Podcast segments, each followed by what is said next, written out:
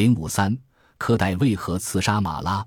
在布鲁塞尔皇家美术馆内珍藏有一幅巨大的名为《马拉之死》的油画，这是法国新古典主义画家达维特在一七六三年画的。画面再现了马拉当年被刺的场景。浸泡在浴缸里的马拉露出上身，歪斜着头，脸上流露出一种悔恨和痛苦的表情，鲜血正从他胸口流淌出来，染红了雪白的浴巾。他右臂无力地垂在浴缸外。手中还拿着那张凶手递给他的请求补助的申请书，上面清晰地写着：“一七九三年七月十三日，玛丽安娜夏洛蒂科尔对峙公民马拉。我是十分的不幸，为了指望得到您的慈善，这就足够了。”光线投射在马拉苍白的脸部和身躯上，犹如一尊石雕像，富有纪念碑性。在浴缸边的地上，遗留着一把凶手用来刺杀马拉的匕首。在浴缸旁边放置了一个木箱，上面只有一瓶墨水、一支鹅毛笔、几张纸币和便条。那便条上的字迹依稀可辨。请把这五个法郎的纸币给一位五个孩子的母亲，她的丈夫为祖国献出了自己的生命。在马拉的工作木台立面上，画家精心安排了一行法文，献给马拉达维特，犹如石碑上的铭文。马拉，一七四三年至一七九三年。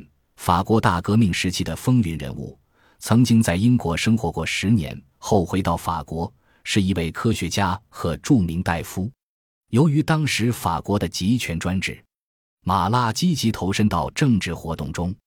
一七八九年，马拉参加了震撼世界的法国大革命。在此之前，直到死，马拉一直不断发表文章、小册子宣扬革命。先后发表了《奴隶制的枷锁》《献给祖国》《献给祖国》序等。一七八九年八月，马拉创办了《爱国者导报》。一七八九年九月，马拉创办了举世闻名的《人民之友》。这份报纸几乎每天一期，有时甚至一天两期。《人民之友》为底层的民众说话，但是由于它的非理性，也将底层民众的破坏欲煽动起来。马拉鼓吹不断革命，不停顿地反对社会敌人，号召人民起义反对新的权贵。这种言论在百姓中迅速传播，成为十月五日巴黎群众再次起义的号角。马拉因此于一七九零年一月被搜捕，而不得不逃亡英国。一七九零年五月，马拉返回法国，重新创办发行《人民之友》，继续抨击新政权。并利用手中的媒体阵营，先后将自由战士拉法耶特、法王路易十六、皇后安托瓦内特送上断头台。一七九零年以后，马拉开始抛弃自己原先标榜的自由平等理念，而倡导专制独裁，并且倡导革命恐怖。一七九三年四月，马拉被选为雅各宾俱乐部主席。紧接着，马拉立刻下令指示各地雅各宾俱乐部请愿撤换试图拯救路易十六的国民工会代表，要求逮捕国民工会里的革命敌人及所有嫌疑分子。吉伦特派于是指控马拉阴谋颠覆国民工会，马拉因此被审判。但是由于法官和陪审员都是雅各宾派成员，形式化的询问了马拉几句，就将他无罪释放。马拉安然无恙。一七九三年六月二日，马拉伙同雅各宾派其他领袖煽动群众，最终推翻了吉伦特派，雅各宾派取得了政权。然而，危险也悄悄地靠近了马拉。一七九三年七月十三日，一个名叫夏洛蒂科代的二十四岁的姑娘，在上午大约十一三十分来到马拉寓所，当时马拉正泡在浴缸里。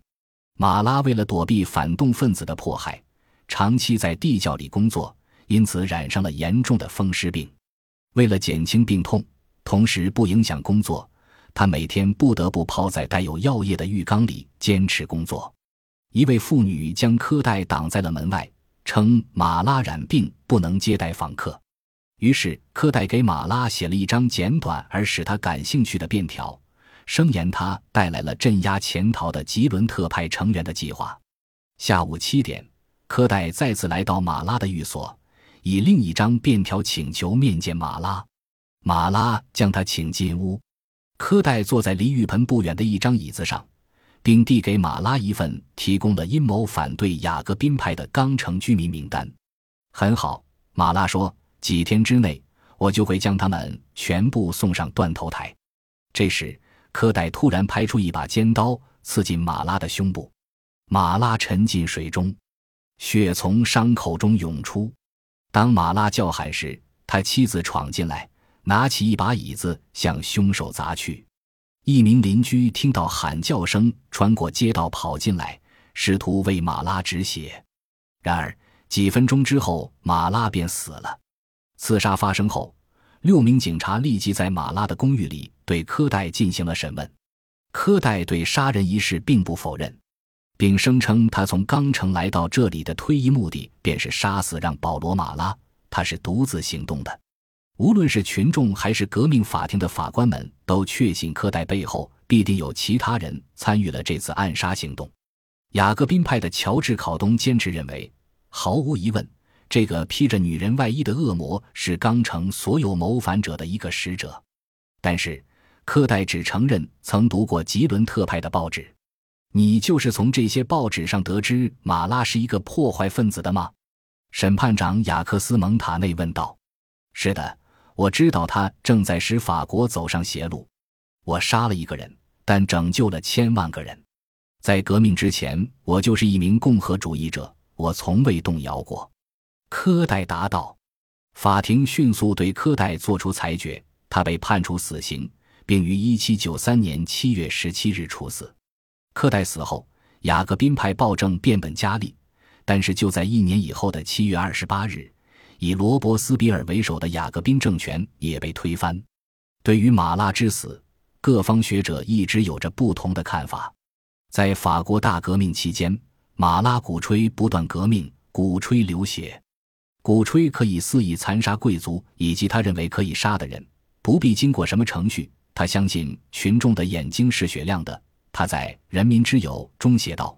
本来砍掉五六百颗头颅就可以保证你们的安宁、自由和幸福，但是，一种虚假的人道主义束缚了你们的双手，阻挡你们挥出拳头，而这将要用你们成百万个兄弟的生命作为代价。